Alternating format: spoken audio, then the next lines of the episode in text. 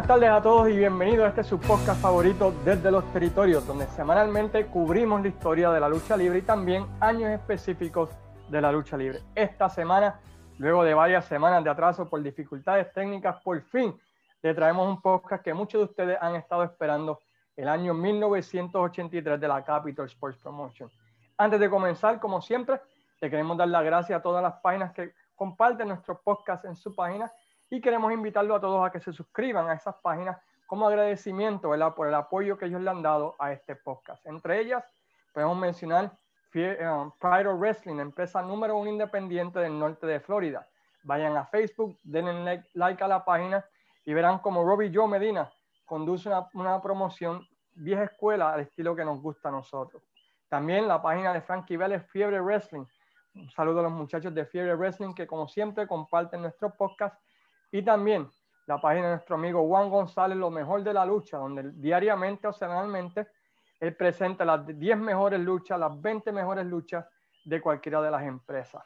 También a nuestra página madre, por decirlo así, Wrestling Dom, donde hablamos diariamente de lo que está ocurriendo en el mundo de la lucha libre actualmente.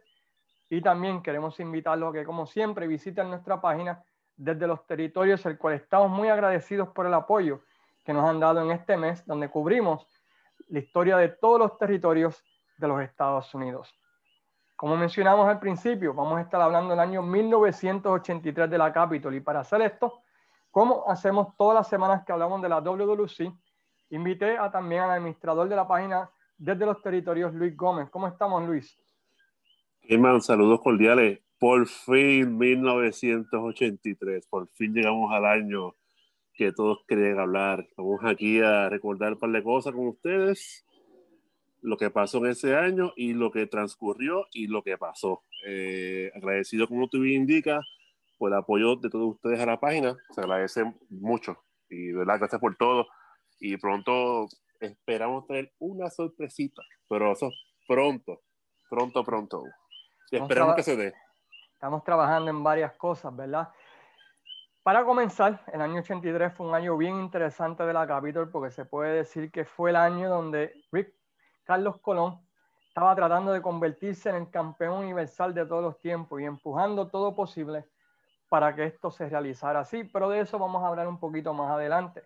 Comenzando el año, una de las figuras más importantes que, que llegó a la isla fue King Tonga y él tenía un feudo con el Invader. ¿Qué te acuerdas de ese feudo, este, Luis. Bueno, primero que todo, para ese año 83, la grabación se hacían todavía en RF Televisión.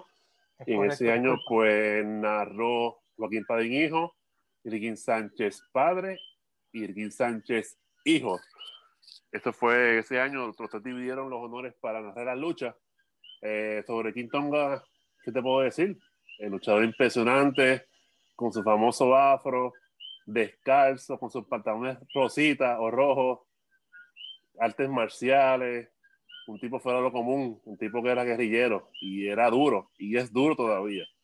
Que a pesar de que ese año vi videos de, ellos, de él, el tipo daba sólido. Sí, tuvo tremendo, tuvo tremendo feudo con el Invader. Hay una famosa promo, ¿verdad? Donde eh, iban a luchar con el Invader con el puño vendado y Hugo Sabinovich se, se, venda. se, pone, se venda las manos, se pone un protector, ¿no? Y le comienza a dar en el pecho ¿verdad? a King Tonga para vender que, que el, el, puño del corazón no va a tener efecto en, en y lo, King Tonga. Y lo, más, y lo más funny es que Ricky cuando le pega, Ricky cuando le pega se va para atrás, como que diablo.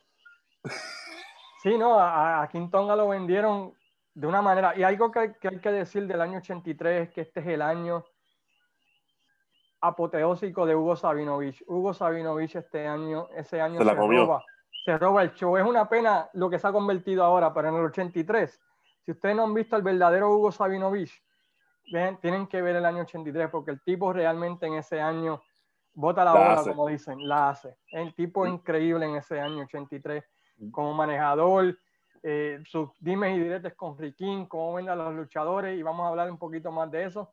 Pero algo interesante de Quinton es que durante ese tiempo, en las luchas en televisión, cuando él hacía su llave final, le ponían el famoso circulito para que no lo viéramos, ¿verdad? Que uno tenía la cobra. Que la cobra.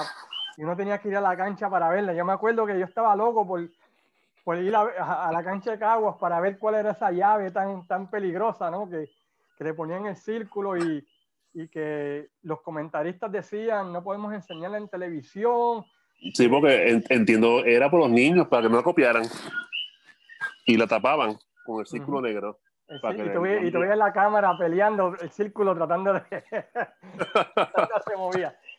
So, anyway, eso tiene un, un tremendo un feudo con el Invader, donde parece, ¿verdad?, que, que ambos están dando lindo y bello en diferentes... Eh, por todas las ciudades de Puerto Rico, ¿verdad? En todo tipo de lucha, un fuego sangriento y de repente hay una lucha entre ambos donde ocurre algo que cambió la historia de King Tong en Puerto Rico. Este, ¿Sabes lo que más a lo que me refiero? La lucha fue en Irán Bison, una lucha entre Invader y King Tonga. En un momento de la lucha, pues Hugo entra con un 2x4 y sin querer le da un cantazo a Donga. El Invader lo plancha de la manera más estúpida. El famoso paquetito, ¿no? No, no, no, Él, le, ganó, se acostó encima de Quintonga. Oh, sí, sí, sí, tiene razón, de, que me acuerdo. De, lado, se acostó de lado. Sí, la gente, una, dos y tres. Aquí se quería caer, mucha garabía, entonces pues Tonga se levanta, se diabla, le reclama a Hugo, entonces le da a Hugo le da un machetazo en el pecho, lo tumba, coge por el cuello, quiere estrangularlo, entra a decir Luke Graham, impedirlo, pero Quintón le da un cantazo y es que entonces entran todos los rudos. Entre ellos estaba, creo que estaba este Dick Steinborn, Crazy Luke eh, Graham, Pedro Valdez, que Luke Graham, y me parece, me parece, me parece que estaba ahí este Roddy Piper, pero no estoy seguro porque vi un luchador con maones y con el recorte de él y se me pareció como que Roddy Piper, me puedo equivocar. Pues entran todos los rudos a dar una pela, entonces pues Sainwich coge el cuartón se lo rompe encima a, a Quintonga y de ahí entonces hace el famoso famoso ¿verdad? cambio a los técnicos. Lo que no, lo que no recuerdo es después, porque él después se recortó, no recuerdo si perdió lucha cabellera, de verdad no, no, no recuerdo. Para mí lo, lo más gracioso después de ese cambio es la interacción entre Hugo y Riquín, ¿verdad? Que, que, Hugo tratando de vender a sus nuevos luchadores y Riquín le tiraba la pollita. ¿Y qué pasó con Quintonga? Quintonga. Y Tonga, ¿y qué pasó? Y Hugo, y Hugo, se pasmaba, se pasmaba como que, se quedaba como casi fijo como segundo y después seguía. Sí, yo no quiero hablar de esos asuntos más nada, you pero eso, eso es Que eso es lo bueno de la entrevista de los dos, que Riquín lo pasmaba a cada jato. Pero la sí, cara de Hugo. Sí, la cara de Hugo como que... como que quería mentarle la madre a Riquín, pero no podía. Sí, no, vamos, no vamos a hablar de, de esos asuntos ahora, no vamos a hablar de esos asuntos ahora. Queremos recordarle a la gente, no vamos, tratamos de hacerlo, pero no siempre vamos a ir, ¿verdad? Por este... Orden. En orden, sino que vamos a estar hablando de los diferentes temas, de diferentes luchadores, de lo que ocurrió en el 83. Por si acaso ven que brincamos de un lado, brincamos al otro, que estamos tratando de abarcar lo que es la carrera de, de cierto luchador. Y precisamente hablando de Quintonga, cuando él hace el cambio a técnico, en una lucha de Pedro Morales contra Bofitán, que fue en Pavilion, antes que Pedro subiera al ring, pues Bofitán le cae encima, le aplica una cuello en el piso y lo lastima. Y de momento viene este Quintonga desesperado y loco a donde Pedro, a como que a, ¿sabes? A ver cómo estaba. Y de momento se, se endiabla, así mismo cogió, fue al camerino de los rudos para allá, se metió a la cueva de los leones y como él fue a Polo, a los camerinos a vengarse de Pedro Morales. y de hecho, esto, provocó, un feudo después entre los dos, entre Sultán y Quintonga. Pero Quintonga ahí se molestó y cogió y se fue para camerino de los, los judos allá, a los leones. Y se fue un revolú, entró a Polo, y ahí se formó la cosa. Pero lamentablemente esos videos no hay. O sea, de esa lucha como tal no hay, lo que hay simplemente es por la mente fotográfica de uno.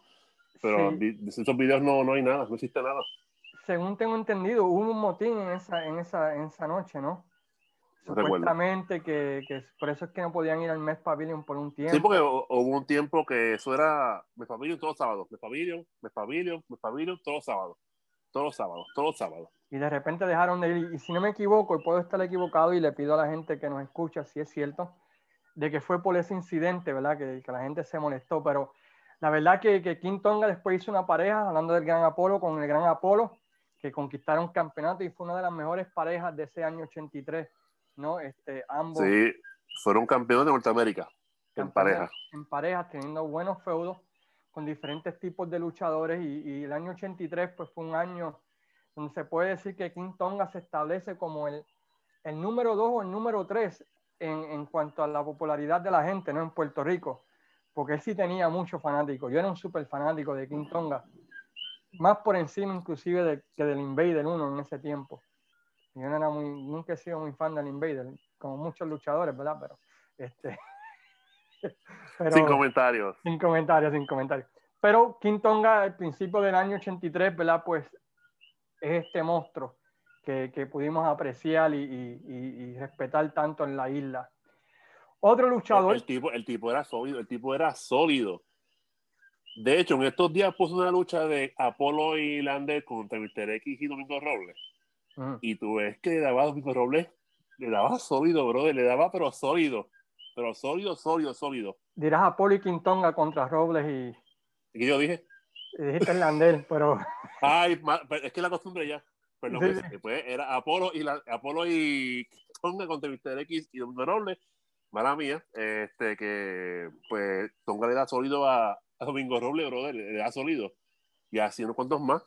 Pero que el tipo era. Eh, bueno, el tipo fue sólido, es sólido, seguirá sólido.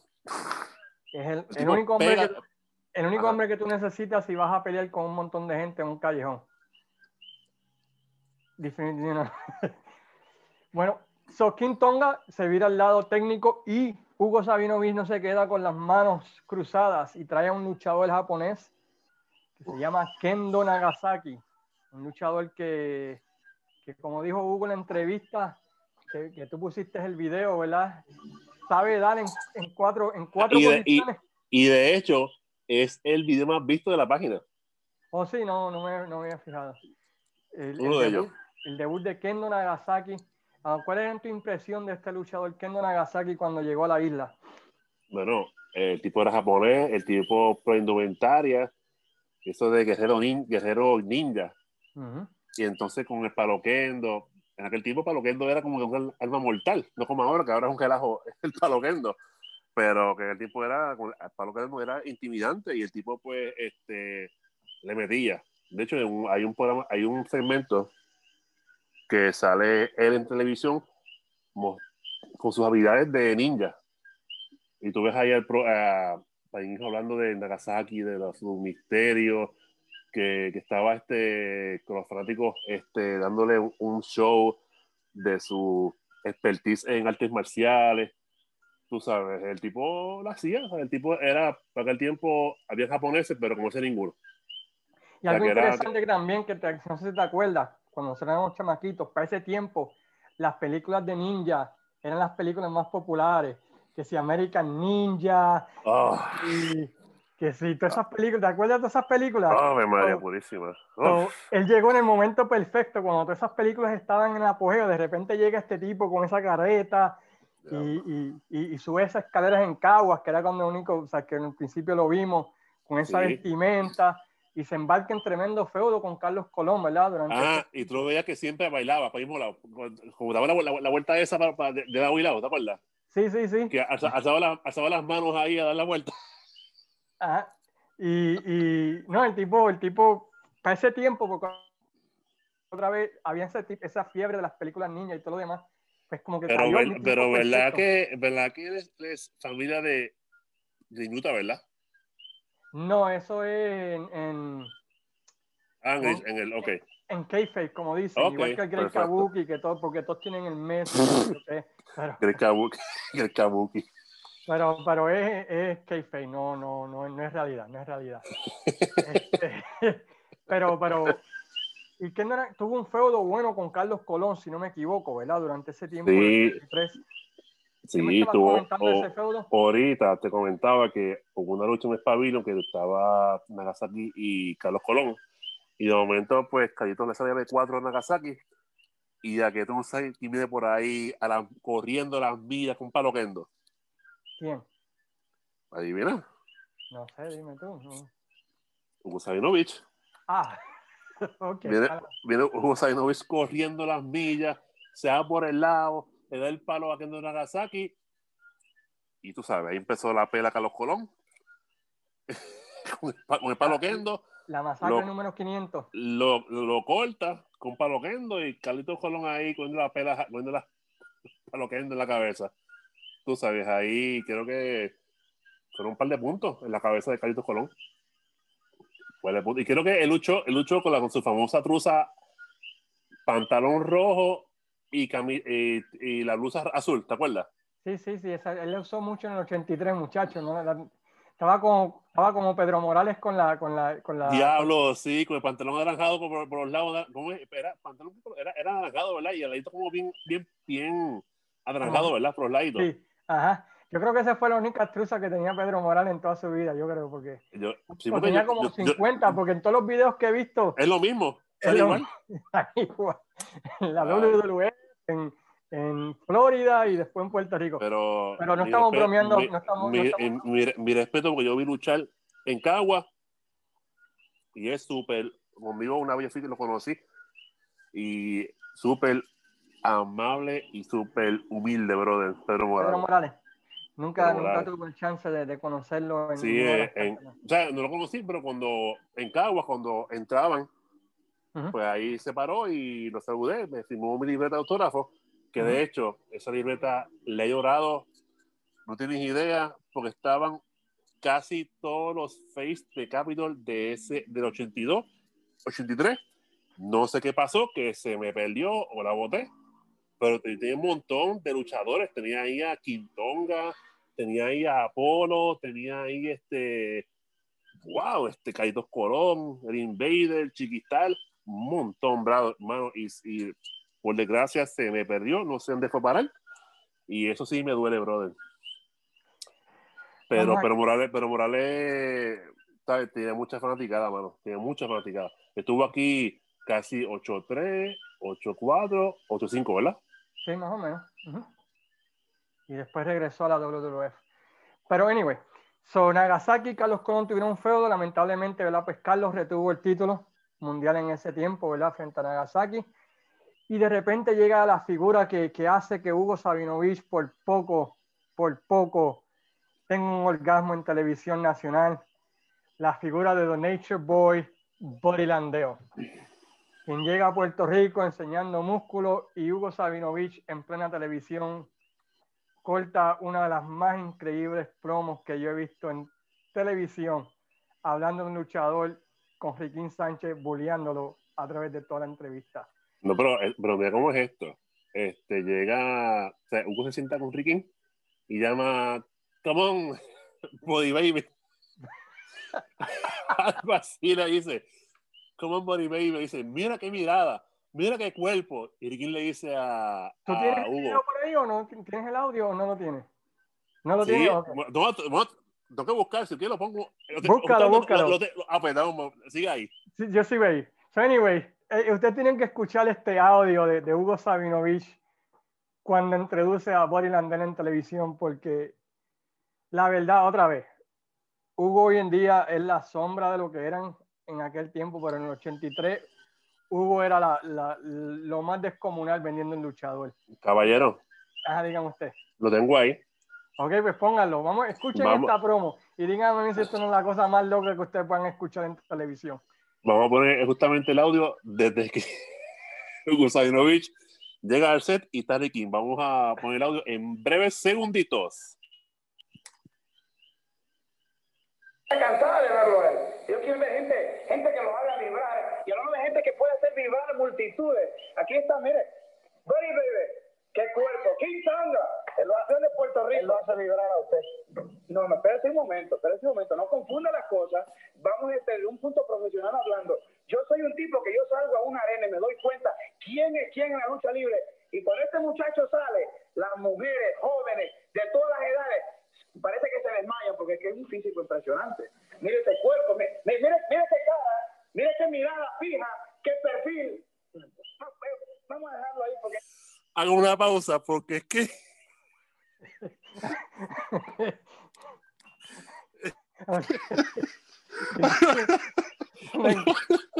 Gente, está... Lo más brutal es la, cara, la, cara de Ricky. Pero eventualmente, eh, cuando jugamos el podcast, yo después subo el video para que lo vean, pero vamos a seguir escuchando que Hugo Sabinovich dice que yo sé que en estos momentos en los hogares está vibrando. Las mujeres se ponen al lado del televisor, porque es que esto me lo dicen. Cuando ven la imagen de él, se van cerca del televisor a besar la imagen de él. yo lo pronostico aquí que este hombre va a hacer que muchos verán en televisión de aquí a esta isla se tengan que retirar del negocio de las novelitas y eso, porque este tipo los hace ver mal. Este tipo los hace ver Vamos a la detalle, La lucha estelar en Aguadilla no se pueden quejar, tiene un evento mejor que el maíz en la escuela de.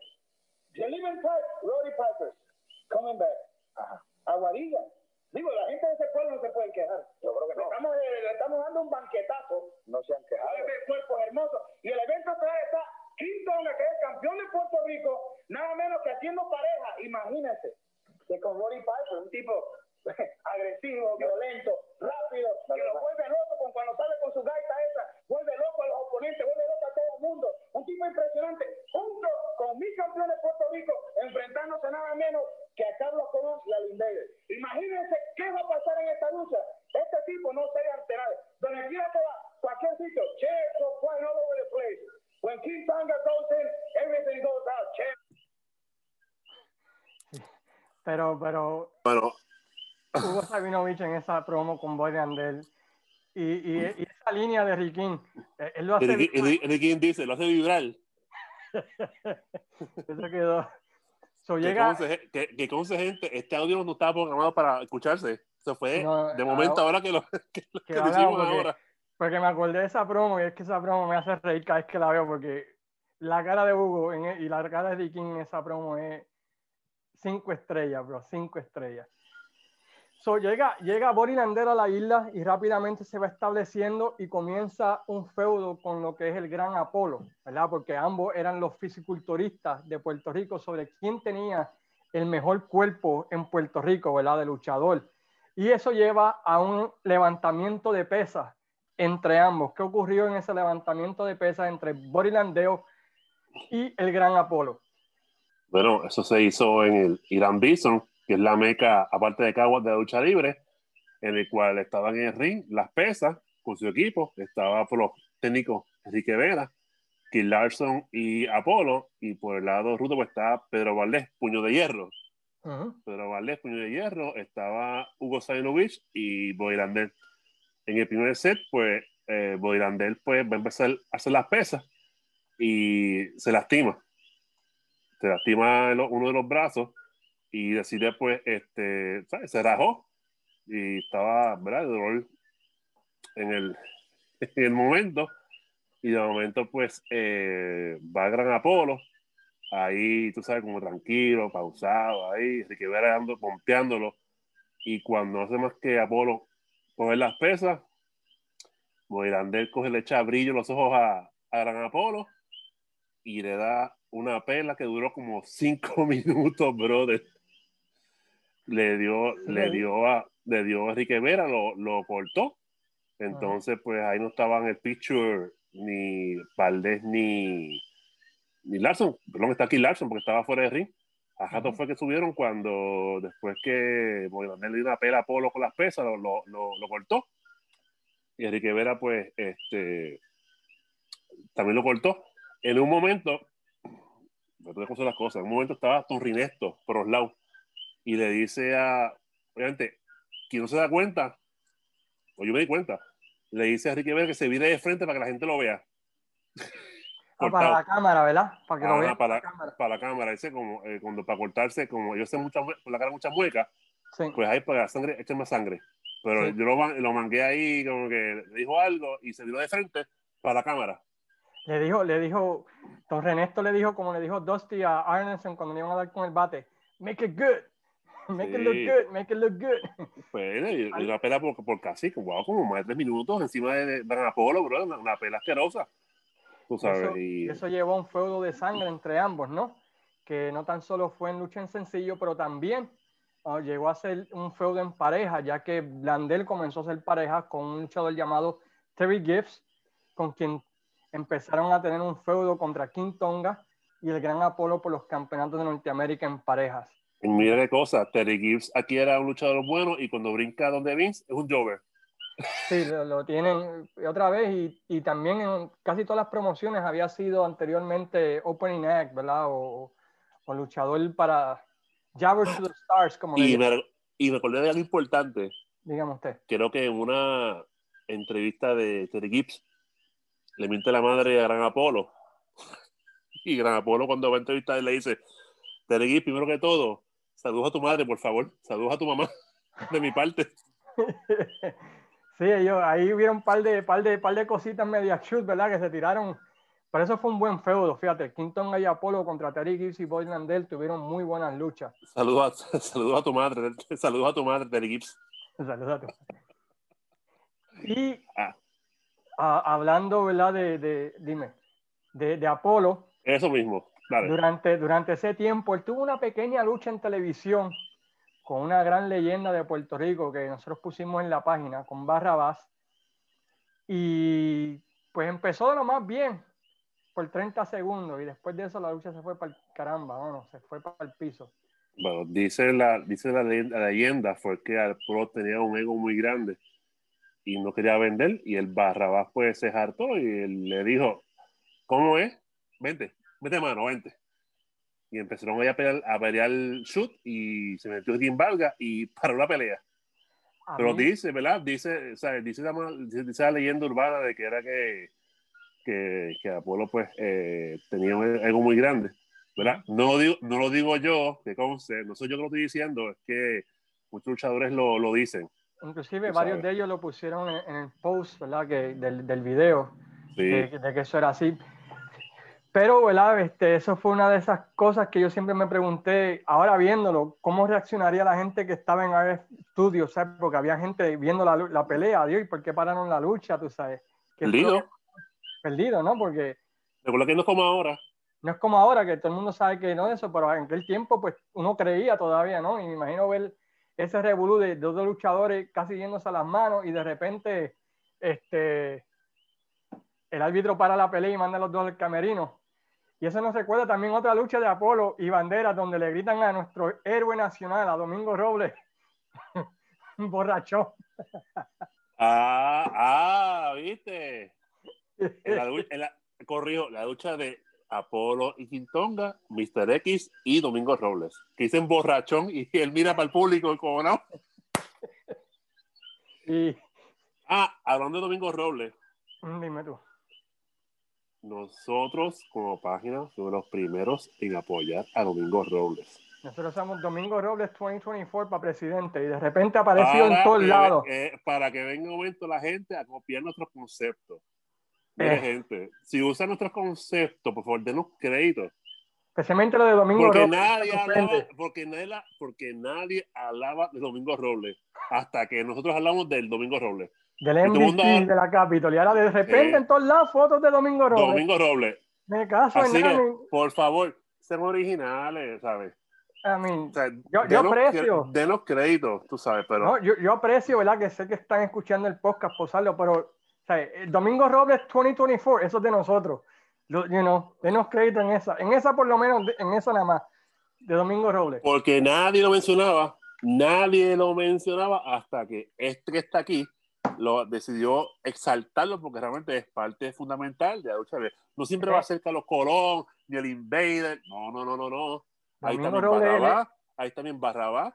Está también Armando eh, Salgado que es importante también la lucha libre. Aunque Bala Negra, todos ellos fueron parte de la historia de la lucha libre. O sea, si fueron, lo importante es que eh, ellos dieron lo mejor de ellos para, ¿sabes? Para, para que para que nunca se reconozca. O sea, yo por lo menos yo soy bien fan, o sea, yo ahí yo, lo que es Bala Negra, Citron Mentero, este, Almadito Salgado, ¿sabes? Este, Barrabá, ¿sabes? Hay que darle crédito. O sea, pero no vengan ahora que, que yo no, hable de, de, la hora y de momento hablen de Domingo Robles. Igual que lo de Cagua. Igual que lo de, igual, igual que lo de Cagua. Pero Domingo Robles es nuestro, eso es nuestro. Disculpen el, el, pequeño, ¿verdad? Que me estoy sacando la frustración, pero coño, Domingo Robles, nosotros fuimos los primeros, déjame. Anyway, seguimos. Disculpen el pequeño, pequeño. Sí, pero hay que hacer la, la, aclaración para que la gente no piense que somos, que no nos fijamos en todo eso. No, no, pues es el desahogo de Domingo Robles. Pero es bueno, porque nos ven y nos escuchan. Está bien, está bien, pero coño, Domingo Robles, déjenmelo quieto. Anyway. Domingo Robles. Hablando de, de, gente loca que cortaba promos locas, una figura que llegó a Puerto Rico, Hugo la menciona, ¿verdad? En ese video, lo fue Roddy Rowdy Piper, quien en ese tiempo, en el 83, eh, le estaba metiendo la cocaína a unos niveles que decía cocaína y al lado de la, al lado de la palabra cocaína en el diccionario había una foto de Piper. Ah, importante. Y, y hablando de eso, corta dos promos en contra de Puerto Rico que si las trata de hacer hoy en día, yo creo que... Lo meten preso.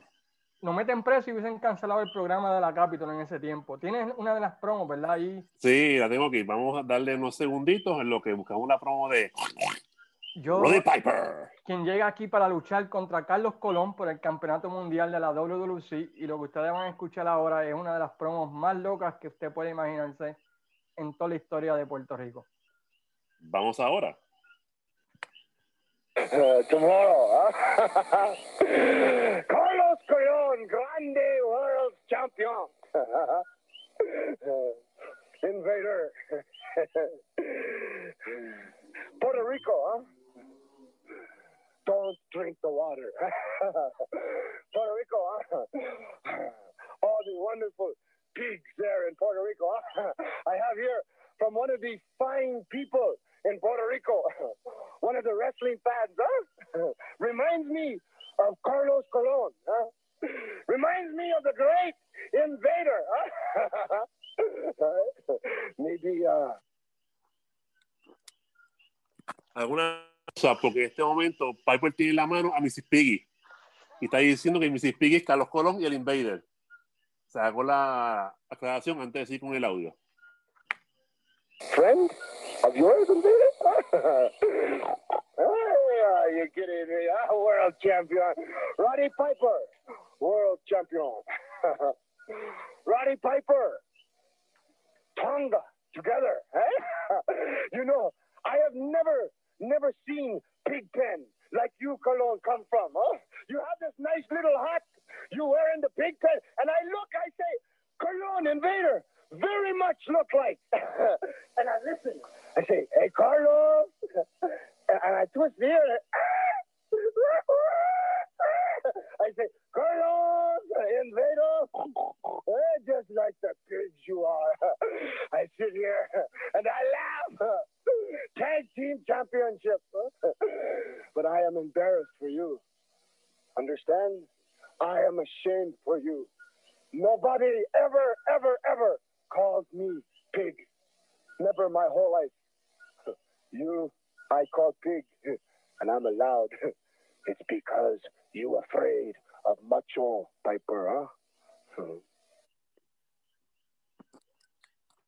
Finalizar, pues él tenía en su mano un gorrito de puerco.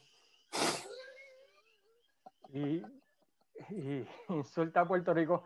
Y luego más adelante, una, otra promo que no está el video, pero yo me acuerdo como el día de hoy, que, que dice que la mamá del Invader que si, que, que si la mamá del Invader es una puerca, porque el Invader siempre tiene la cabeza para abajo como los puercos. Este, no, el tipo, esa promo. A mí está la raya y está lo que hizo Piper, pero tuvo un buen feudo con Colón, tuvo buenas luchas con el Invader, ¿verdad? Cuando llegó aquí a Puerto Rico, este, el tipo estaba, estaba fuera de control y lo interesante es que durante ese tiempo que él estaba haciendo eso en Puerto Rico, en, en Estados Unidos, era uno de los técnicos más populares de la lucha libre, ¿verdad? En, en el Mid Atlantic Area tenía un feudo con Greg Valentine donde él era un héroe. Y acá en Puerto Rico era sí. llamándonos puercos, llamándonos cuanta cosa. I mean, pero, pero la calidad de luchadores que hemos hablado hasta ahora, que vinieron a Puerto Rico, vinieron para allá en el 83, ¿no? Nagasaki, Piper, este, No, que tuvo que decir Graham, sí, Kendo Nagasaki. Ah. ah, y sin contar Perraguayo, que lo hecho aquí también. Y vamos a hablar un poquito, así en las notas finales de los luchadores que vinieron en el 83, ¿verdad? Durante todo ese tiempo, la NWA tiene una convención anual en Las Vegas. Y en esa convención, pues como todos los años, eh, los promotores votan para elegir quién sería el campeón mundial. Eh, la NWA determinaba por votos quién sería el campeón mundial para el próximo año. Y fue una votación cerrada porque había muchos grupos, algunos que querían que fuera uno de los Bon otros que fuera Harley Race y otros que fueran Ric Flair. Durante ese tiempo. Y en esa, en esa convención de la NWA que se celebró en Reno, Nevada, en el año 83, pues el voto decisivo lo tuvo la WWC, quien votó para que Ric Flair fuera el campeón mundial de la NWA junto al territorio de Florida, junto a Jim Crockett, y quiero decir que fue el territorio de Portland. Esos cuatro votaron, le dieron la mayoría, cuatro por tres, a, a Ric Flair para que fuera durante el año 83 el campeón, el campeón mundial de la empresa, ¿verdad? Pero algo, además de eso sucedió, y Ric Flair, pues agradecido, según el libro To Be the Man, Ric Flair menciona, ¿verdad?, que está agradecido a, Carlos Colón y Jovica por la manera en que lo trataron, de que cuando Ric Flair venía a la isla, siempre lo trataban bien, siempre lo ponían en los mejores hoteles, le pagaban los mejores restaurantes, siempre el pago era al instante, no tenían que estar peleando wow, qué diferencia, ¿no? Cuando te escuchas eso con lo que escuchas de otras historias. Es que, es que no les conviene tampoco. No, es, campeón mundial, ¿verdad? Sí que Rick Flair siempre era tratado, según el libro To Be the Man, como un campeón de cinco estrellas. Pero algo ocurrió en esa convención de la NWA que voy a leer directamente del libro de Rick Flair. Lo voy a leer en inglés para que digan que, ¿sabes? Para que no digan que, que lo inventé o qué sé yo qué diablo. Este, sobre algo que pasó en esa convención. Dice, I had great times with Carlos Colon. One, at the last NWA convention in Reno, he and Victor Jovica lost a hundred thousand between them. In a gesture of goodwill, Jim Crockett bought them each a first-class ticket home, but not before treating Carlos and Victor to a trip to the Mustang Ranch, a legal prostitution place in Nevada. Así que Carlos Colón y Víctor Jovica fueron a Reno, Nevada, perdieron 100 mil dólares entre ellos, no tenían chavo ni para el vuelo de regreso. Jim Crockett les pagó ¿verdad? el ticket de primera clase para que fueran a Puerto Rico y los llevó a un prostíbulo donde Carlos Colón le hizo la figura 4 a una prostituta. ¿Cómo? ¿Cómo es? Y Víctor Jovica le hizo la dormida. ¿Qué tú, ¿qué, tú, dijiste? Es lo, que dice, es lo que dice el libro. Yo, ¿Y qué dice el libro? No entendí. Pues que Jim Crockett lo llevó a un prostíbulo. ¿A un prostíbulo? A un prostíbulo legal en Las Vegas. Uh. Allí quizá le hizo la figura 4 Colón a una y No, la picada de ojo. La picada de ojo. Le la, dorminona. a otra. Así que si los luchadores no recibieron paga esa semana del 83, fue porque Carlos Colón y Víctor Jovica perdieron 100 mil dólares en Nevada, en los casinos. Y esa es la historia según Rick Flair, de lo que ocurrió en esa convención de la NWA del año 1983. Uy. Uy. Anyway, ya lo que hubo chinche. Pero anyway, durante ese tiempo llega uno de los peores luchadores, en mi opinión, pero uno de los mejores gimmicks en la historia de Puerto Rico. O uno de los mejores personajes en la historia de Puerto Rico. El gran Ox Baker, quien llega con su famoso puño vendado a la isla. ¿Cuál fue tu primera impresión de Ox Baker? Yo sé que había venido en los 70 para Puerto Rico. Creo, creo, creo que sí. Bueno, dice la leyenda que mató para luchadores por el puño al corazón. El tipo, aunque estaba ya mayor, o sea, ya estaba, ya, ya estaba mayor, este, pues el tipo como era alto, era calvo, la barba esa como que medio, medio, o sea, medio demoníaco, y las cejas estas peludas, y, como hablaba, y salía, una y salía en una película que se llama Escape from New York con Kurt Russell.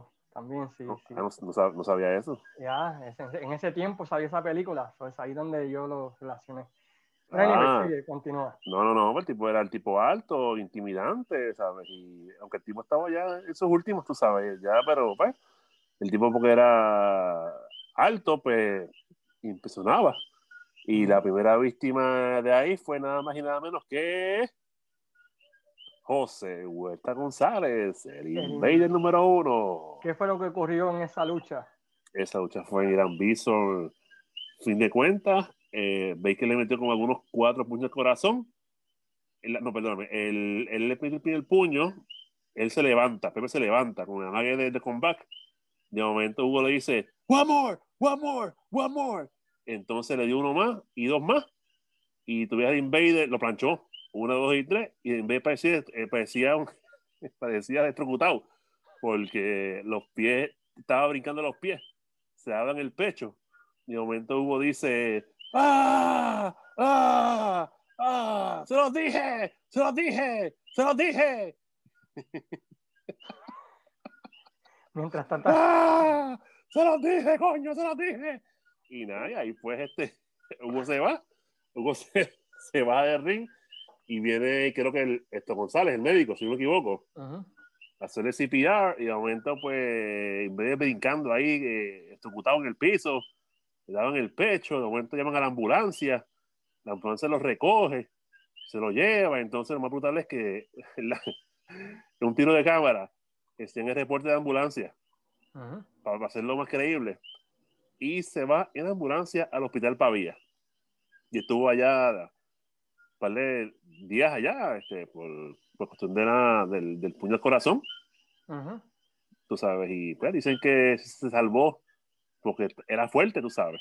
Pero tengo por ahí como un, audio de Ricky Sánchez, hijo, que para descanse, porque falleció, eh, con el Invader. Vamos a escuchar ese audio rapidito Vendiendo, vendiendo la historia, ¿no? Vendiendo, vendiendo lo que es. Vendiendo, sí, vendiendo la, vendiendo la, la historia de que estaba apostando. Ahora me pregunto yo, en un hospital, tienen que haber pagado un par de pesos para hacer allí, para hacer allí el cemento ese, porque estaba acostado, hospitalizado.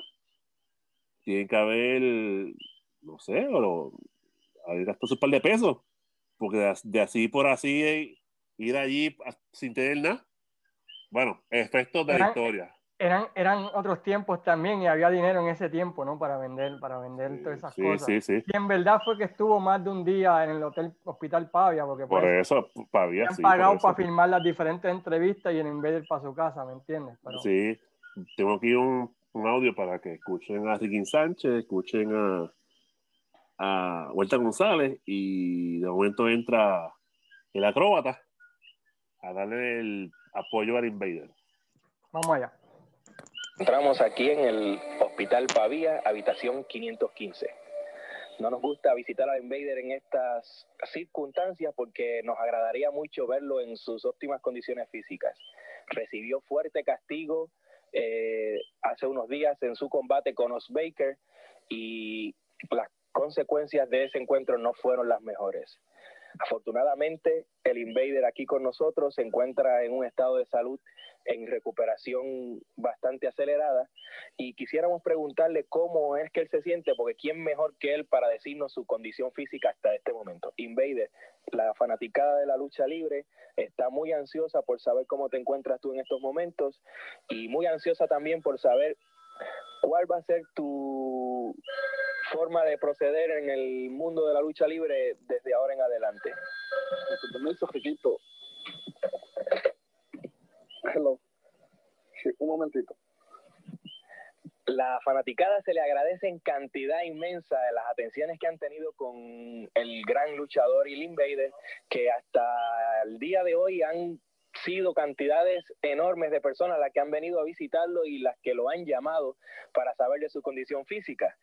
Eh, agradecemos su atención para con él, que sabemos que le hace falta porque en condiciones como esta, pues el apoyo y el aliento es lo que más estimula a una persona hacia, a seguir hacia adelante.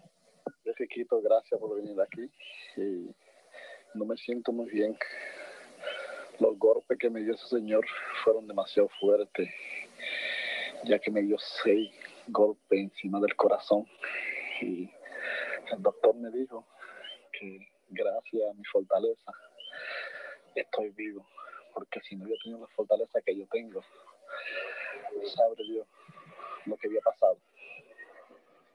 Nosotros sabemos que el castigo fue fuerte porque estuvimos presentes allí en la noche que ocurrió el incidente, pero en este momento, fíjate, la fanaticada quisiera saber qué es lo que, cuáles son tus planes, qué es lo que tú piensas hacer ahora, Invader, porque nosotros una vez supimos que tuviste una condición parecida a esta con el luchador Black Gorman y que te tomó mucho tiempo volver a ser luchador y tal vez esta segunda ocasión pues pueda traerte más problemas, ¿no? Porque ya no es lo mismo que antes, ya es una segunda vez. Fíjate, equipo, en esta ocasión eh, estoy en muy malas condiciones que antes porque ya que el luchador que luché es un luchador que pesa 310 libras, tiene una fortaleza y la potencia que tiene en el puño ese, y especialmente, gracias a Dios que estoy vivo, tengo mucha suerte porque él ha matado dos luchadores antes y uno de ellos fue un amigo mío, muy amigo mío, que fue Alberto Torres. Y ese señor es muy peligroso. Y en realidad, de la manera que yo me siento y como me encuentro y como me duele todo el pecho y todas las costillas, no sé qué decirte sobre la lucha. Nosotros esperamos que en los próximos días pues te sientas mejor y que puedas, quién sabe, continuar tu carrera de luchador. Y aprovechando que aquí llega con nosotros Carlitos Colón a visitar al Invader, queremos saludar a Carlitos aquí a nombre de la fanaticada de la lucha libre de Puerto Rico.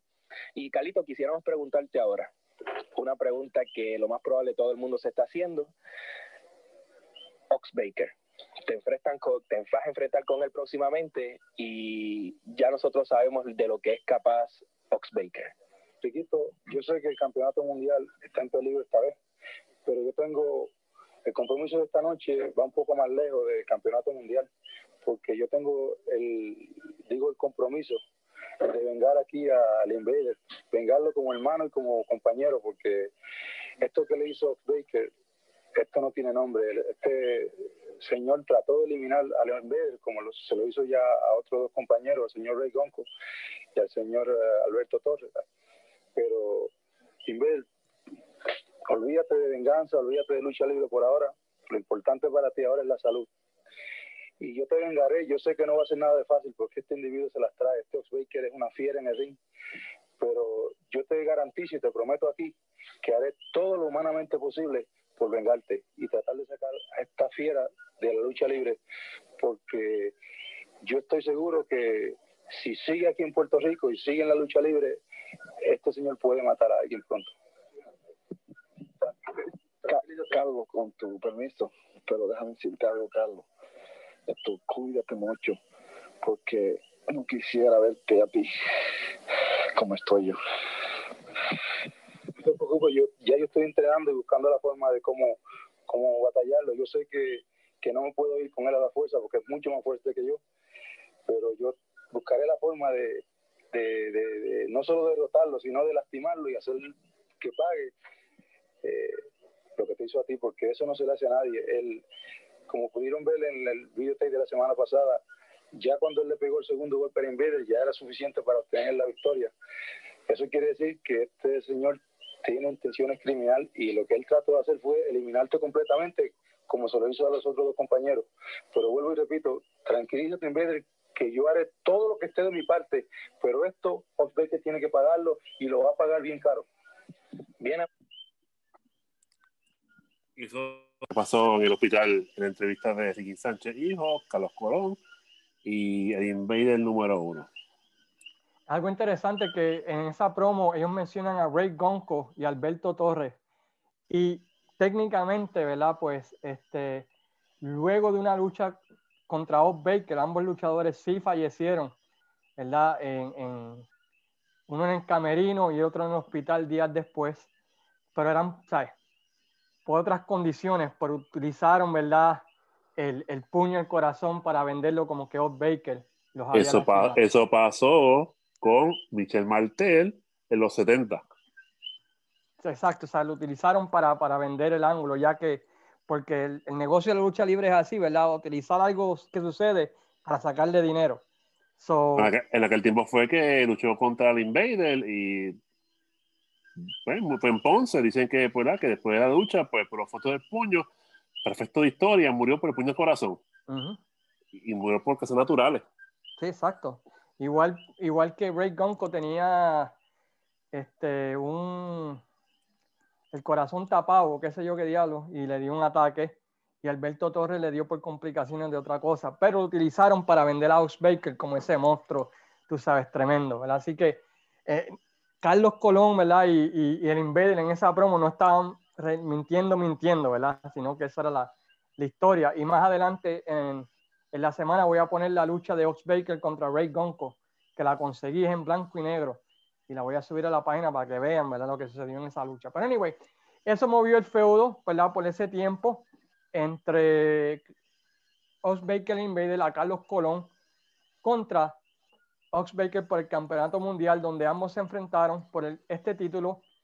Y Ox Baker se convierte en el nuevo campeón mundial de la WWC en una lucha, tú la viste, la, pudimos ver, ¿verdad? para motivos de research de, de este podcast y Ox Baker le da un puño al corazón, luego le va a dar otro.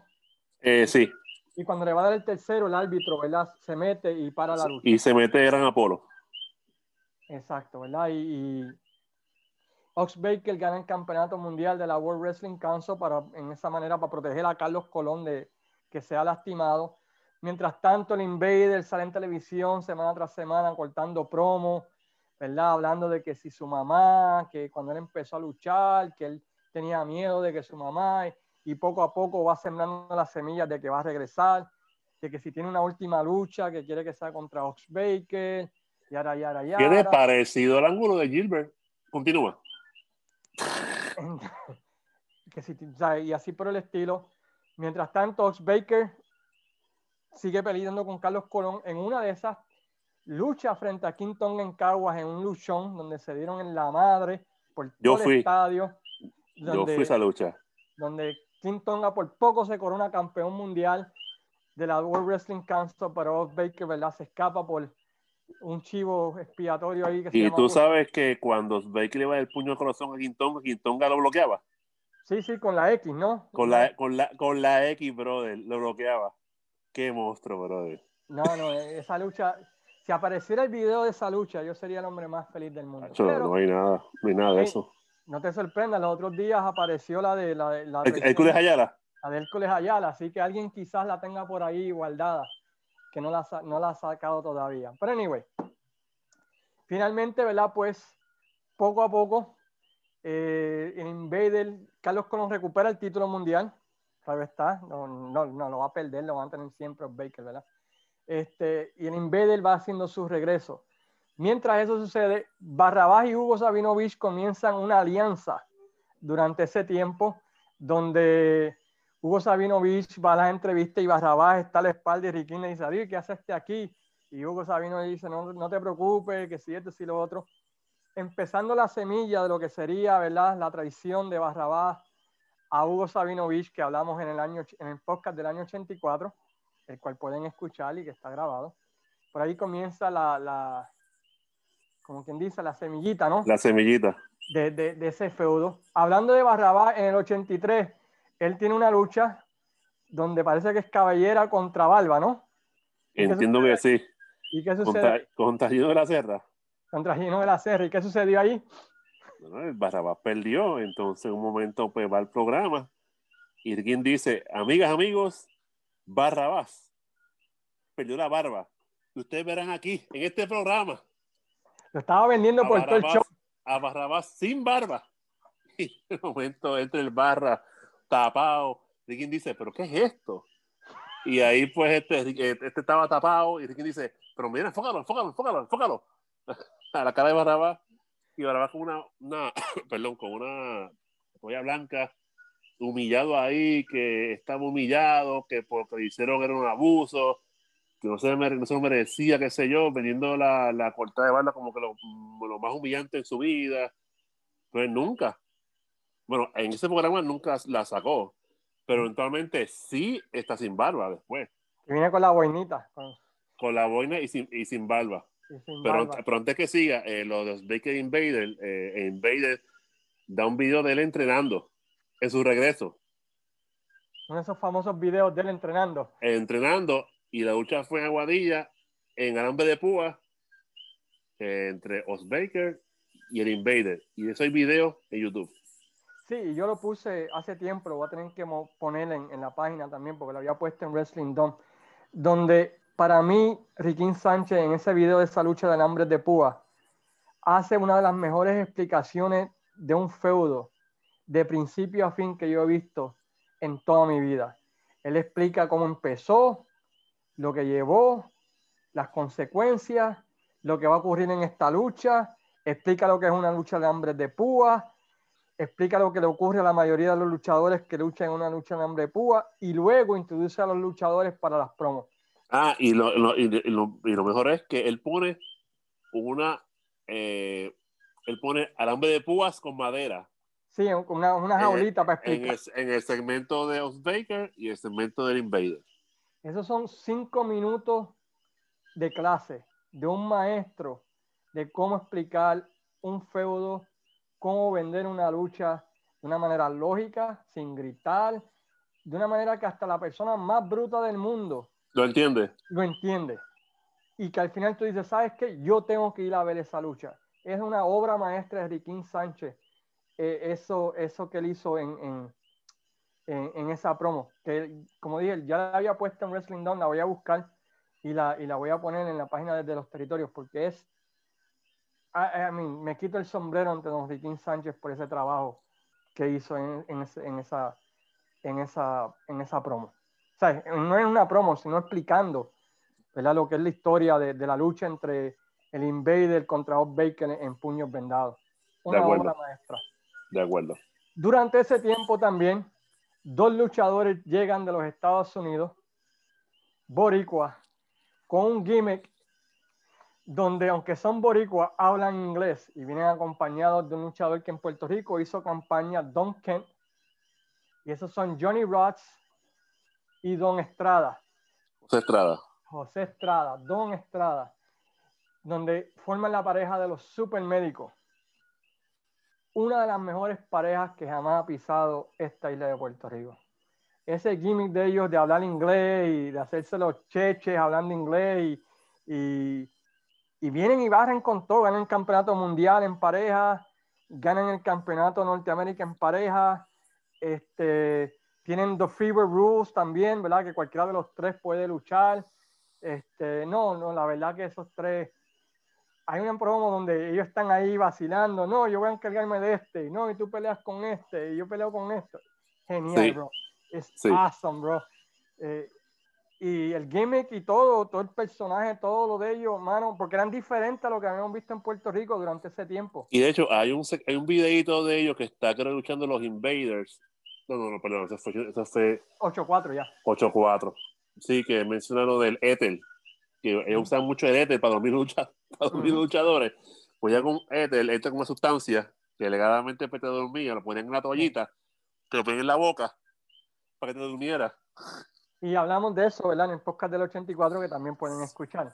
Pero en el 83, pues ellos barrieron con todo, ¿no? Por decirlo así, ellos fueron la pareja dominante de la segunda mitad del año, del año 83, ¿verdad? Y, y, bien merecido porque otra vez eh, todo el package eh, fue, fue, fue descomunal. Johnny Rods y, y, Julio Estrada especialmente, que no es el caballo. José Estrada. Julio José Estrada, Julio es el otro, mala mía. Pero, pero, no, la verdad que mis respetos a ambos porque fueron en el 83 de mis parejas favoritas, al igual que el 84, el feudo con los Invaders, pero la verdad que hicieron increíble trabajo. Durante, durante esa campaña inicial que tuvieron en Puerto Rico. Durante ese tiempo, Harley Race derrota a Ric Flair para conocerse campeón mundial. Esto era una movida transitoria porque Stargate 83 se iba a celebrar en el territorio de Mid Atlantic, en North Carolina. Así que Harley Race toma el lugar de Ric Flair visitando la isla y se comienza lo que sería la búsqueda del campeonato universal, donde Carlos Colón estaba interesado en unificar los títulos, el Mundial de la World Wrestling Council con el Mundial de la NWA. ya había comenzado en el 82 cuando Rick Flair tenía el título y habían luchado en Barbados y en diferentes sitios. Pero ¿Y, aquí? y aquí, pero en el 83 fue como que cobró más importancia, ¿no? El poder unificar esos títulos. Y ese fue el evento estelar de aniversario 83, ¿no? Harley Race contra Ric Flair por el contra Harley Race por el campeonato universal, ¿verdad? Y eso es lo que iba a ser el main event de la cartelera de aniversario. También en ese show, pues como hemos mencionado, iba a luchar, ¿verdad? Eh, el Invader contra Off Baker en la batalla de los puños vendados, el regreso del Invader, la capacidad, ¿no? Era otro de los ángulos que se estaba vendiendo fuertemente durante ese tiempo. Y eso nos lleva a lo que fue el primer aniversario celebrado como cartelera, ¿no? El décimo aniversario de la World Wrestling Council que se celebró septiembre 17 del año 1983. A diferencia de otros años con que posteriores a este, donde se corrían los ángulos para construir ahí, este más bien fue una, un evento más de celebración, ¿no? Que, que, de conclusión de ángulos, con excepción quizás de la lucha de Ox Baker, ¿verdad? Con, con el Invader 2.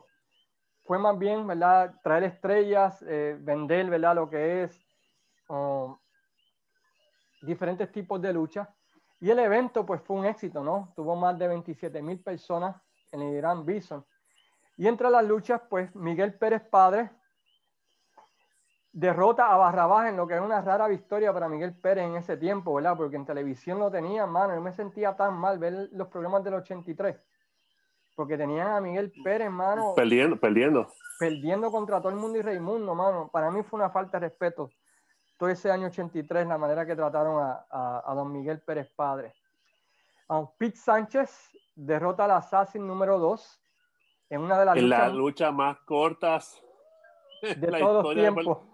21 segundos. 21 segundos. Bob Suitan derrota a Gama Singh.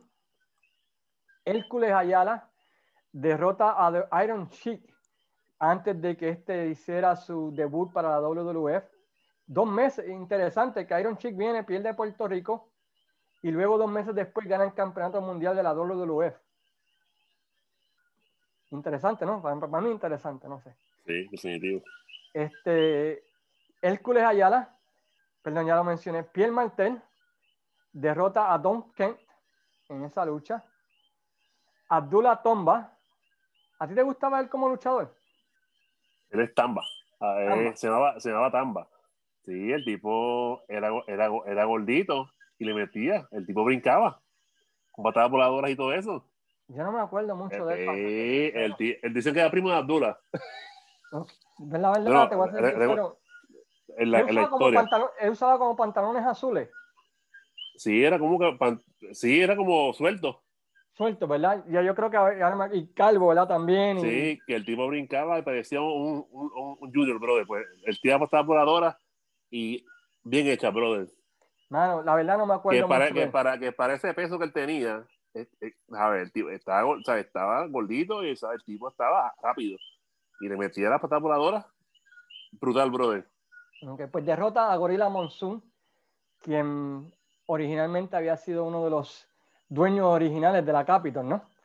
Eh, y supuestamente es el padre adoptivo de que era Víctor Quiñones, ¿no? Que en paz descanse, ¿no? Muchos dicen, bueno, anyway, esa es otra historia para otro día. Los, los campeonatos mundiales y del Caribe en parejas, los supermédicos retienen al derrotar al luchador favorito tuyo, Chief Thundercloud, y su hijo Chewie. Yo no me acuerdo de Chewie. Eh, mira, eh, bueno, bueno, realmente me gustan las cosas. Eh, creo que para, para el 82, más o menos 83, pues eh, Chubi lo acompañaba a él a luchar. él tenía un tamborcito. Chubi le daba el tamborcito. Y, el entonces Chip, Chip de Cloud como que le entraba la energía esa de los indios era como, decía, the, era como The Earn de Undertaker. Sí, él, decía, ya está, hey, ya está, hey, ya está, hey, ya está, hey. El tipo le daba este, el, el, el, el le metía como un tamborito ahí, hasta, hasta que una vez, pues, fue víctima de los Boondocks y ahí se acabó Chubi. y se acabó el tambor. Y se acabó el tambor. Que era, como, era como Paul Bearer con el Orange, con Undertaker. algo así, sí, que, que subí con el tamborcito, pues le daba, le, daba fuerza a Club, empezaba a bailar por todo el ring y decía, ya está, hey, ya está, hey, y tú sabes, le entraba la fragancia al indio y, y ganaba lucha. Pero ya para ese 83, estaba, estaba, lo perdiendo también, perdiendo.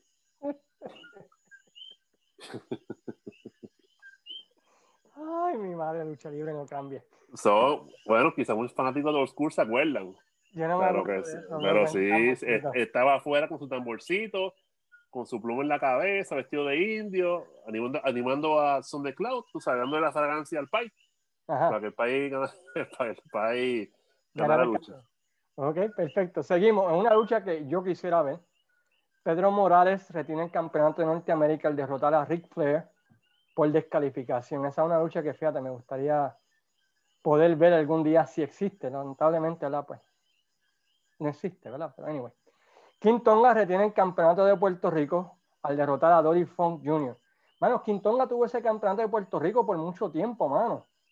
Sí, él tuvo el original, el chiquito. Bueno, no, el segundo, porque el, primero era como medio, medio ordinario.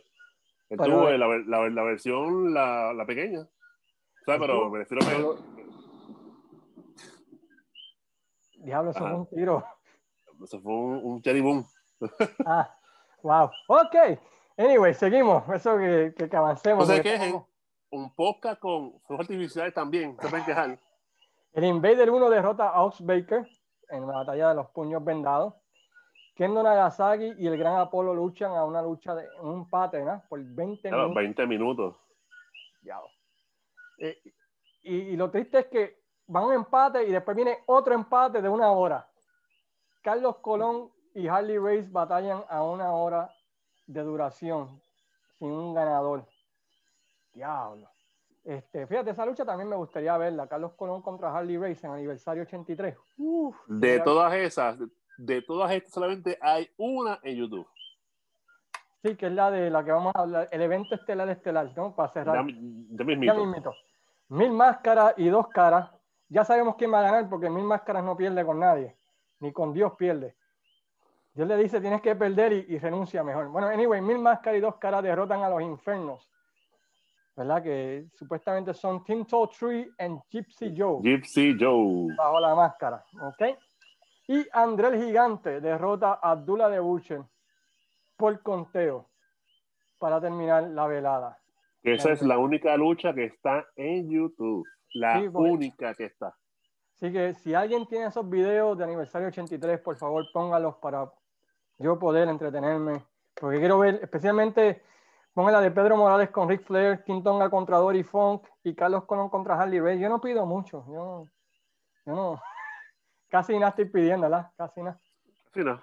Casi nada, casi nada. Anyway, pues ese fue aniversario 83 todo un éxito, porque si no, no hubiesen hecho más carteleras de aniversario. Así que ese fue un eventazo, ¿verdad? Que fue uh, que revistas americanas vinieron. Y he visto un par de posts ahí, creo que Juanqui, Juan González puso un post de su colección personal de las revistas de, de, de aniversario 83. Así que fue cubierto por todos lados porque fue un, un evento que causó impacto ¿verdad? alrededor del mundo. Luego de eso, o poco tiempo después, o durante ese tiempo, sucedió un feudo con, comenzó otro feudo, aunque han tenido como 100, entre Carlos Colón y Abdullah de Abuchel. ¿Te acuerdas cómo fue que ocurrió este, este Luis? Sí, este fue en el estudio de grabación en el que estaba Riquín con Carlos Colón, ¿verdad? Dando su promo de su lucha esa noche. No recuerdo dónde era, pero era la promo de lucha no sé si era en Guaynabo, eh, creo que tiene que haber sido Guaynabo, este, que se despide de Riquín y de momento viene Abdullah de Butcher, le tira una red de a los Colón, lo acorrala, le da una pela a Carlos Colón, Riquín Sánchez desesperado, corriendo de lado a lado, buscando ayuda. De momento Sabinovich dice, cayó el pez, cayó el pez, cayó el pez. Y le decía a Riquín que no se metiera hasta que después de casi un minuto de pela, pues, eh, o para segundos, se metió los Faces a hacer el salve. Se metió, creo que Gino de la Serra, se metió Gran Apolo y Pierre Martel. De hecho, esa noche, esa noche esa noche, por la pela que le dieron. Y de hecho hay un reporte del vocero que yo, que yo vi sobre eso, sobre enseñando la, el, ese día de, del evento de la, del ataque. De red, de red de pescar. Sí, tú sabes. Y de momento creo que Carlito salió la, semana próxima, creo. O sea, con una casi una W en la cabeza, tú sabes, de los puntos que le, que le cogieron. Tú sabes. y de eso, de eso yo sí tengo un video. Que eso ¿Oh, después lo. O sea, pero no, es el original. O sea, es original, pero hay voiceover sí. en, el, en el segmento. Ok, entiendo. Bueno, pues ese feudo llega a los Estados Unidos cuando la NWA decide hacer una super cartelera llamada Starcade 83, donde el evento estelar iba a ser uh, Ric Flair contra Harley Race por el campeonato mundial de la NWA enjaulados que se dio en Puerto Rico. Y así fue que yo lo vine a ver eh, por circuito cerrado en Puerto Rico. Dieron las dos luchas importantes que convendrían a Puerto Rico, que era la de Ric Flair contra Harley Race y dieron la de Carlos Colón versus Abdullah de Butcher. Um, Pero eso fue Roberto, ¿verdad? Roberto Clemente, ¿verdad? Sí, si no me equivoco, creo que fue en Roberto Clemente. No me acuerdo, no quiero decir Clemente, pero me acuerdo haberlo visto ahí porque, ah, por si no lo saben, yo soy el, el mark más grande de, el fan más grande de Ric Flair que existe, eso tenía que ir a verlo.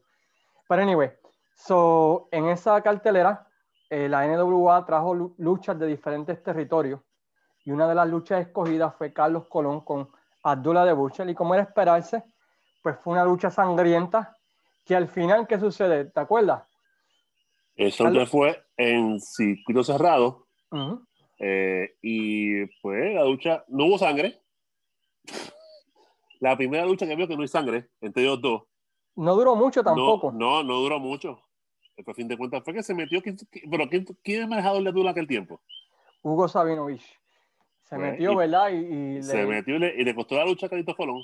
Y le costó la lucha. Yo, no, yo creo que, yo creo que en menos, menos cinco minutos, creo, algo así fue. Algo así más o menos. Tengo que chequear, dame chequear aquí rápido. Tú, tú sigues hablando de, de eso y te digo ahora cuánto. Entiendo que, ah, pues búscalo ahí porque entiendo que, que fue en menos, menos minutos. Fue la única lucha que he visto de estos dos caballeros que no sangraron. Eh, no, ¿Verdad? Eh, que, que, recuerde, que yo recuerde en tiempos memorables. No les dieron mucho tiempo, para ser sincero, para serte sincero. Sí, será por, es que, será por el programa de lucha. O sea, que era bien, era bien, era bien, ¿sabes? Era bien para poder este, acelerar los demás eventos, las demás luchas. Ah, qué cosa, no puedo encontrar ahora, ahora mismo. Anyway, seguimos hablando y, si lo encuentro, ¿verdad? Pues, este, lo pongo, lo pongo aquí. Ahí está, aquí, three, ta, for the go. ¿Sabes que lo encontré? Disculpen, ¿verdad? Que estamos aquí buscando. Uh, duró 4 minutos con 29 segundos. La pegué. la pegamos. Gracias, a Cage Mesh, ¿verdad? Que, que, nos salvó, nos sacó, ¿verdad? De, de, apuros aquí. So, anyway, eso lleva, y aquí donde yo tengo un poquito de, de duda, y, y, si estoy equivocado, les pido disculpas a la gente que nos está escuchando. Y si alguien sabe y me puede aclarar, pues con todo gusto. Luego de esta lucha, Carlos Colón le promete a Hugo Sabinovich que le iba a pagar por costarle esta lucha. Y creo que ahí es donde Carlos Colón lastima a Hugo Sabinovich, que le rompe la pierna, creo. Que da comienzo a que Barrabás se quede con el grupo de Hugo Sabinovich. Eso fue 8-4, ¿verdad? Eso fue finales de 8-3, principios de, de 8-4, pero no estoy seguro si fue a finales de 83. Hugo, Hugo, en verdad, si tuvo lesionado ese año, 8-4. 8-3, ¿no? No, creo, que se lesionó 84. Ahí fue que fue el, el takeover de Barraba. Finalmente. No sé, pues anyway, para mí fue 83. Luis Gómez dice que fue 84. Si alguien sabe, porque he buscado y he buscado y no encontrado nada.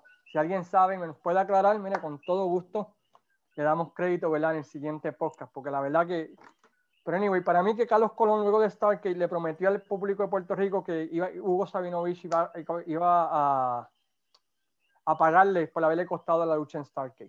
Pero anyway, moviéndonos a otros temas. Eso lleva, ¿verdad? Luego de que Rick Flair recupere el campeonato mundial de la NWA, a que se, se comience el push, ¿verdad? Para una lucha de unificación entre Carlos Colón y Ric Flair, que había comenzado en el año 82 con dos luchas, una en Trinidad Tobago y una en Puerto Rico entre ambos. Y la tercera iba a ser la decisiva, una lucha enjaulado donde tenía que haber un ganador. Una lucha que se celebró el 18 de diciembre del 83 y fue una lucha increíble. Yo estuve allí presente, una de las luchas favoritas mías que lamentablemente, ¿verdad? Pues tampoco existe video donde finalmente Carlos Colón se corona el campeón universal de el universo al derrotar a Ric Flair. Y es interesante lo que menciona Ric Flair en su libro de esa lucha. ¿Quieres que lo te lo lea, Luis? Léelo, léelo, léelo. Dice, dice, mira, que tú veas, se me perdió aquí de repente, maldita sea. Dice, como siempre, ah, ok, here we go, here we go. Dice, Carlos was a first class guy who ran a first class territory and took good care of me. If he had one disadvantage, it was that like wrestlers who ran promotions everywhere, he had to be the number one attraction. When he was WCW champ and I had the NWA title, we had a special match to determine a new universal champion. My title wasn't at stake, so when I lost, it really had no impact on the NWA championship. But in Puerto Rico, at least Colon could one up the NWA by claiming that since he beat their champion, his universal title was bigger. o sea que Hitler básicamente dice que el único problema que tenía Carlos Colón como persona es que quería ser siempre el número uno.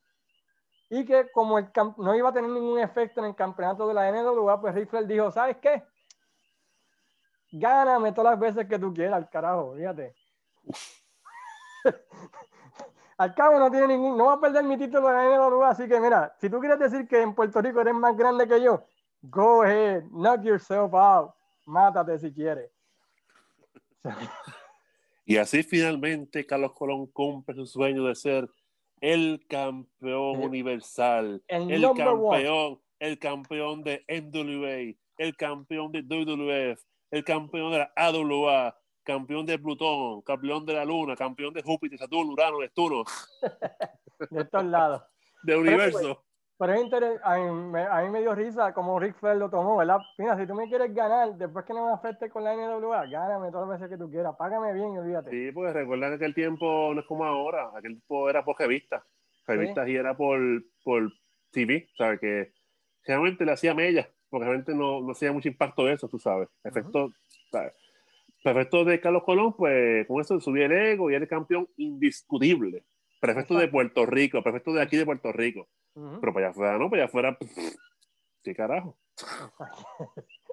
Como vimos en el 84, ¿verdad? Realmente no No, pero, pero, realmente, fíjate, aunque dice eso, pero realmente ante los ojos de los fans fue un momento bueno, o sea, fue un momento bien. Fue un momento épico. ¿sabes? Eh, sí, porque recuerda, Carlos Colón, bueno, yo era uno de ellos que yo era un fan de Carlos Colón, brother te digo, en su tiempo, bueno, y decir Carlos Colón, Cartera, bueno, eso era, eso era reverencia. O sea, que por lo menos por ese lado, pues que aunque eh, hizo eso, pero para efecto de, de, su carrera en Puerto Rico, como que le ayudó muchísimo. No, no, estoy de acuerdo, estoy de acuerdo. Y, yo era fanático también de Carlos Colón, excepto cuando peleaba con Ric Flair, pero eso es otra historia. ¿Sabes? Pero fuera de eso, yo era súper fan de Carlos Colón. Menos cuando peleaba con el mío, Ric Flair. Pero anyway, The Nature Boy. Anyway, pero el año 83, además de eso, yo también otras figuras como Perro Aguayo, venir a Puerto Rico, ¿verdad? Y defender el campeonato mundial junior completo. Y las promos de Perro Aguayo en ese tiempo también eran bien interesantes. Ah, le decía a Don Riquín, yo no sé por qué, cuando, porque casi siempre hablaba primero el técnico que iba a luchar contra él. Y luego, ¿verdad? Pues él hablaba y decía, ese tipo no tiene la calidad luchística que tengo yo. y el tipo vestía feo. Eh, no, 83, no, no, es que, es que el Gabán, bro, parecía eso de, de, de, Pero el tipo en el ring era un caballo, papi. Ah, no, no, eh, eso sí, pero en su promo era pausado. O cuando Ricky le, le, quería montar los 20, no se dejaba. No. Y lo único, la, la, única lucha que yo nunca entendí por el Campeonato Mundial Junior completo era Pierre Martel contra Perro Aguayo. Eso no, no me hizo mi sentido para nada. Pero anyway, pero eh, Perro Aguayo vino a la isla, Crazy Luke Graham vino a la isla. Tú tienes una bonita experiencia, ¿verdad? Con Pierre Martel, me dijiste. Ah, sí, para ese tiempo, pues él luchó contra Gypsy Joe. Eso fue en la Meca, en Cagua. Gypsy Joe en aquel tiempo era un tipo duro, ¿sabes? Yo recuerdo que la gente le daba sillazos en la cabeza y él no los vendía. No los vendía, ni para el carajo los vendía. Y de momento, pues esa lucha, pues creo que inició lo, lo, lo corta, lo corta encima de la eja, un tajo feo. Entonces, pues como tú sabrás, en aquel tiempo los luchadores estaban mucho en el lado, o sea, se pasaban mucho con los fanáticos. Con los fanáticos. Sí. En, un lado, en un lado, por la salida de la cancha, estaban los rudos allá abajo en la esquina botados. Sí. Y al frente estaban los técnicos. pues, En un día, pues yo estaba con mi, con mi libreta, bien caifán. Eh, en un momento viene el primo corriendo. En español le decía, mira, este, aquí hay un médico. Mano, y yo vi ese tajo encima de la ceja, brother, que eso estaba nasty. Estaba bien fuerte, brother. Buscando un médico a ver si lo ayudaba. No sé si lo consiguió a fin de cuentas, pero el tajo, macho, se, la, se le veía, se le, abrió, se le abrió en dos lados. Se le abrió en dos lados. O sea, no había sangre, pues se veía lo blanco, brother. Ah, y no sé si eventualmente pues este, se curó, pero que sí. Y entonces una más que tuve, no, no, no tuve yo, perdóname, claro. Yo estaba dando vueltas en la cancha, entonces en ese día, irónicamente estaba Bofitán en el lado de los técnicos. ¿Sabes? ah, no, perdóname, es que por ese tiempo los judos no salían. No salían. No. Eso, eso vino después. Eso eran los técnicos que estaban en la entrada principal del. De, o tú entras a la cancha, que tú ves la pared, ahí doblas a la, izquierda, a la, derecha y el pasillo más para los camerinos, para la parte de arriba. Camerinos, exacto. Pues estaba ahí. camerinos ahí en la, en la cancha de Chicago. Sí, sí, entonces pues estábamos en una esquina recostado. Viene un chamaquito una revista, pues se la firmara y... Perdóname, este, no era yo, creo que era Luis Cueva. Creo que era Luis Cueva, estaba, fue donde él allí, entonces con la revista de lucha libre, pues se la firmara, él te, si tan lo mira, ay, te va el carajo, pues yo, y le rompió la revista en la, al chamaquito en cuatro pedazos. Claro, claro, claro, el chamaquito como que pasmado, bueno, Luis Cueva, estaba pasmado ahí, y estaba al lado Rinesto, y como en su en su rol de comisionado, pues lo regaño. Tú sabes. Y, luego de eso, Calitos Cono fue y me compró una paleta para que me contentara. Sí, vamos a probarla, una revista, que estaban a, estaban a peso. A peso. La cartelera, nada, no fui yo, pero también güey. Pero, pero antes, que, antes que todo, yo estoy contento, ¿verdad? Estoy orgulloso que por lo menos fui parte de ver luchadores como vos, eh, como ver como a Harley Race, ver los Briscoes. Ya que también vinieron a Puerto Rico en el 83, este, Dorifón. Dorifón, brother, ver Rick Flair, Perro Aguayo. Tú sabes, este, Pierre Martel, este, un sinnúmero de luchadores, brother, que eso es una vez en la vida, brother. Yo hice briscos, de hecho, estaban borrachos luchando, porque yo eh, era en pareja, y estaban, los dos estaban borrachos, luchando borrachos. Hay una historia, hay una historia en el libro de Rick Flair de, los briscos eh, descalzos borrachos en el Hotel Caribe Hilton en San Juan, que, que es increíble. Si tienen el libro de Rick Flair, búsquenlo. No, no se van a arrepentir de esa historia. Los briscos borrachos, Piper con cocaína hasta las luces y, y Rick Flair con el Rob en un parking lot. Ahí. Pero me siento dichoso, ¿sabes? Tú también, que por lo menos fui parte de, ese momento de gloria de la de Capitol. Y realmente, pues, a veces, pues, uno se emociona demasiado, para uno se recuerda de esos tiempos y uno como que, diablo, ¿sabes? Como que te lo vive. Y, no, estoy contento porque viví esa época y puedo morir tranquilo. Bueno, pues con eso terminamos el año 83. Esperamos que haya sido de su agrado. Disculpen otra vez, ¿verdad? Los problemas técnicos de la semana pasada. Y la semana que viene estaré hablando. ¿De qué voy a estar hablando la semana que viene? Este, estoy debatiendo entre el año 87 de la WWF hacer un podcast del peor territorio de los Estados Unidos. ¿Sabes cuál es el peor territorio de los Estados Unidos, Luis? No, dime cuál es. The Central States Territory. Es un territorio que estaba en el área de Kansas City, Iowa, que le llamaban el cementerio de los luchadores. estoy debatiendo entre esos dos, entre Central States o el año 87 de la World Wrestling Federation, que vio a André el Gigante, con estoy debatiendo entre eso. En dos semanas volvemos con otro año de la World Wrestling Council y Luis y yo tenemos que decidir si vamos a hacer el del 82 o el de 1990, porque la verdad no tengo ni la menor idea de lo que vamos a hacer. Y cada vez más vamos más atrás en el tiempo, vamos ahora al 82, que hay que hacer más research sobre eso, pero en verdad es, una cura, porque realmente no, es una cura, realmente es una cura. Y 82 pasaron un par de cosas, que de hecho, no hay, de hecho no hay videos de eso, no hay videos de, de, esos ángulos que hubieron en ese año, que fueron, fue bien bueno, hubo muchos momentos buenos. Lo más que puedo decir es, no, no voy a decir nada. Anyway, pues muchas gracias a todos por su apoyo al podcast, a la página. Agradecemos las bonitas palabras que han dicho, ¿verdad? De que nos han utilizado, ¿verdad? Para reconectar con lo que es la vieja escuela de la lucha libre. Y si les gusta a ustedes, por favor, díganle a sus amigos que le den like, que le den follow, que share podcast, se pueden suscribir y todo lo demás. Y realmente, ¿verdad? Pues agradecemos, ¿verdad? Sus bonitas palabras que han tenido con este proyecto que estamos haciendo de revivir y hablar de lo que es la vieja escuela, ¿verdad? De la lucha libre. Un tiempo que nos gustó a todos nosotros, bien diferente a la era moderna que vemos hoy en día. ¿Tiene unas palabras finales, Luis, antes de irnos? Sí, este ha sido el podcast más largo que hemos hecho. Bueno, pues tú hablando ahí de, de, de, de las revistas de Bob Suitán y de qué sé yo qué diablo. Bueno, pues la, que la gente sepa, ¿sabes? La gente sepa cómo eran aquellos tiempos, tú sabes. y, lo, y, lo, y, lo, y, lo, y lo real que se veía aquel momento, tú sabes. Pero, pero realmente agradecido por todo el apoyo, verdad. Este, hacemos esto con mucho sacrificio eh, y realmente pues, agradecemos toda su auspicio, los likes, los shares, los videos que les gusten, o sea, estamos eternamente agradecidos que, ¿verdad? Que les guste este proyecto que estamos al presente y como expliqué al principio, pues eh, hay unas cosas aquí para que cuadrar que espero que se den, que espero que se puedan dar en algún momento en el futuro.